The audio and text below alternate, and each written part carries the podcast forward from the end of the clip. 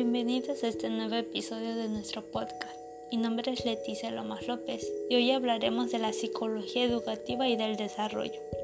Abordaremos dos temas en específico, psicología y factores intervenientes y desarrollo humano en el proceso de enseñanza-aprendizaje. Dentro del tema de psicología y factores intervenientes encontraremos el panorama general de la psicología, los conocimientos y evaluación, niveles de aprendizaje y motivación, la enseñanza, arte y técnica, función de la psicología educativa y ambientes del aprendizaje. El segundo tema de desarrollo humano en el proceso de enseñanza-aprendizaje vamos a hablar del desarrollo cognitivo y del lenguaje. Psicología y factores intervenientes. El psicólogo de la educación es el profesional de la psicología cuyo objetivo de trabajo es la reflexión e intervención sobre el comportamiento humano en situaciones educativas. Desarrolla su actividad profesional principalmente en el marco de los sistemas sociales dedicados a la educación y en todos sus diversos niveles y modalidades. Panorama general de la psicología. La psicología clásica ha pasado de la dedicación casi exclusiva a la evaluación por medio de informes al desarrollo de terapias psicológicas altamente efectivas en las últimas cinco décadas. Un estado de completo bienestar físico, mental y social. Aclara que salud no es solo la ausencia de enfermedad, como hasta este momento se había venido considerando. Las aportaciones del conocimiento operante a la autorregulación de respuestas hasta entonces involuntarias a través del uso de técnicas de biodefect que en 1973 constituyeron la llamada medicina conductual. Los conocimientos y evaluación. La evaluación de los aprendizajes de los estudiantes es una pieza fundamental, ya que pone a prueba los principios, finalidades y propósitos del sistema educativo, al igual que los principios pedagógicos que se dan sentido a la acción de los docentes. Al evaluar se busca valorar el desarrollo del estudiante durante el proceso de, adquisición de saberes a través de un seguimiento permanente que permite determinar los avances que ha obtenido con relación a diferentes elementos. Los objetivos propuestos, los saberes que ha adquirido, construido, el grado de apropiación que ha hecho de estos elementos, las habilidades y destrezas que ha desarrollado, las actitudes y valores que ha asumido hasta su consolidación. Niveles de aprendizaje y motivación. La motivación trata, por lo tanto, de esos determinantes que hacen que el juego se comparte de una determinada manera, teniendo en sí mismo el principio de su propio movimiento. Motivación. Es el interés que tiene el alumno por su propio aprendizaje o por las actividades que le condicen a él. La teoría impulsiva hace más flexible y más ajustable a los procedimientos de la ciencia experimental. Se basa en la vieja idea de la autorregulación. La teoría del incentivo elemento de refuerzo para consolidar conductas en los individuos sin negar el esfuerzo. Si quiero dejar constancia que en dicha escuela del refuerzo se ha confundido con las notas y los premios. La enseñanza, arte y técnica.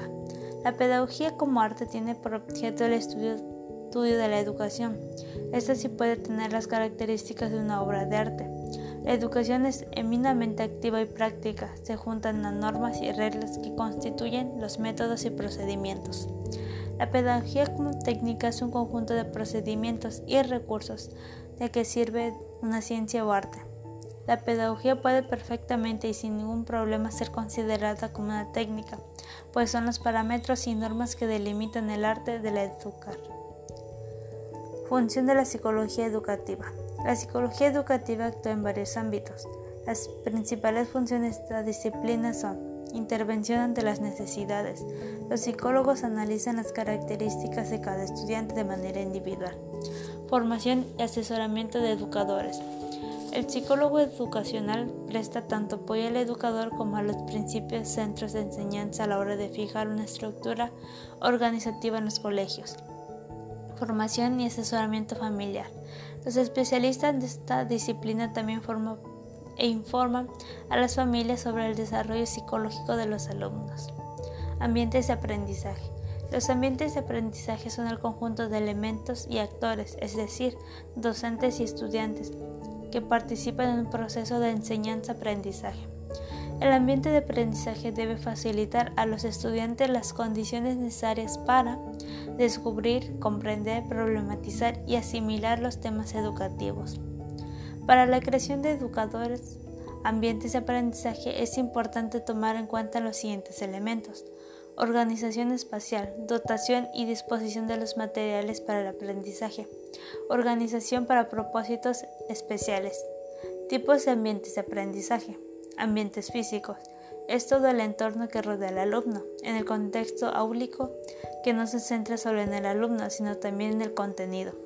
Ambientes virtuales. Es un espacio digital en el cual se interrelacionan diversos aspectos comunicacionales, pedagógicos, tecnológicos, los cuales ayudan al estudiante a aprender. Ambientes formales.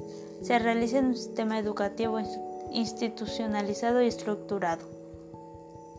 Desarrollo humano en el proceso de enseñanza-aprendizaje.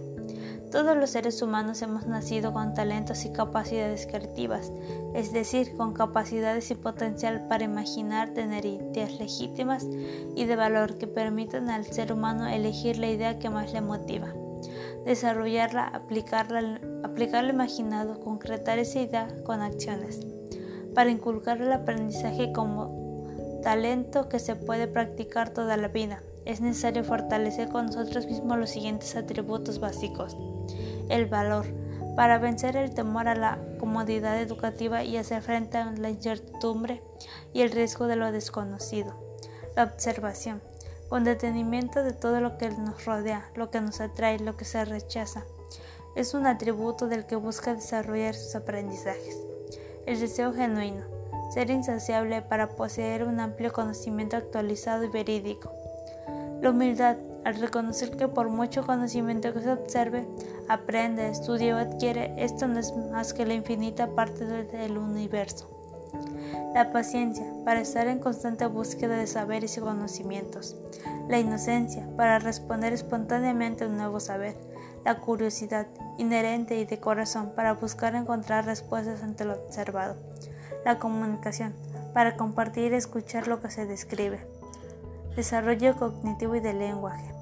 La esencia de la teoría de Piaget es que durante dos primeros años de vida el niño construye esquemas prácticos que se encuentran organizados de acuerdo con una lógica de las acciones. La manera en que el niño adquiere el lenguaje sugiere que, sugiere que al tratarse de una capacidad específica independiente de cualquier otra es preciso postular la existencia de un mecanismo innato un dispositivo para la adquisición del lenguaje. Piaget formuló una teoría de la inteligencia según la cual el pensamiento tiene sus raíces en la acción y no en el lenguaje. Según la teoría de Piaget, el lenguaje es un producto más, del desarrollo intelectual. Hasta aquí terminamos con nuestro podcast. Espero les haya resultado de su agrado. Me despido hasta el próximo capítulo. Adiós.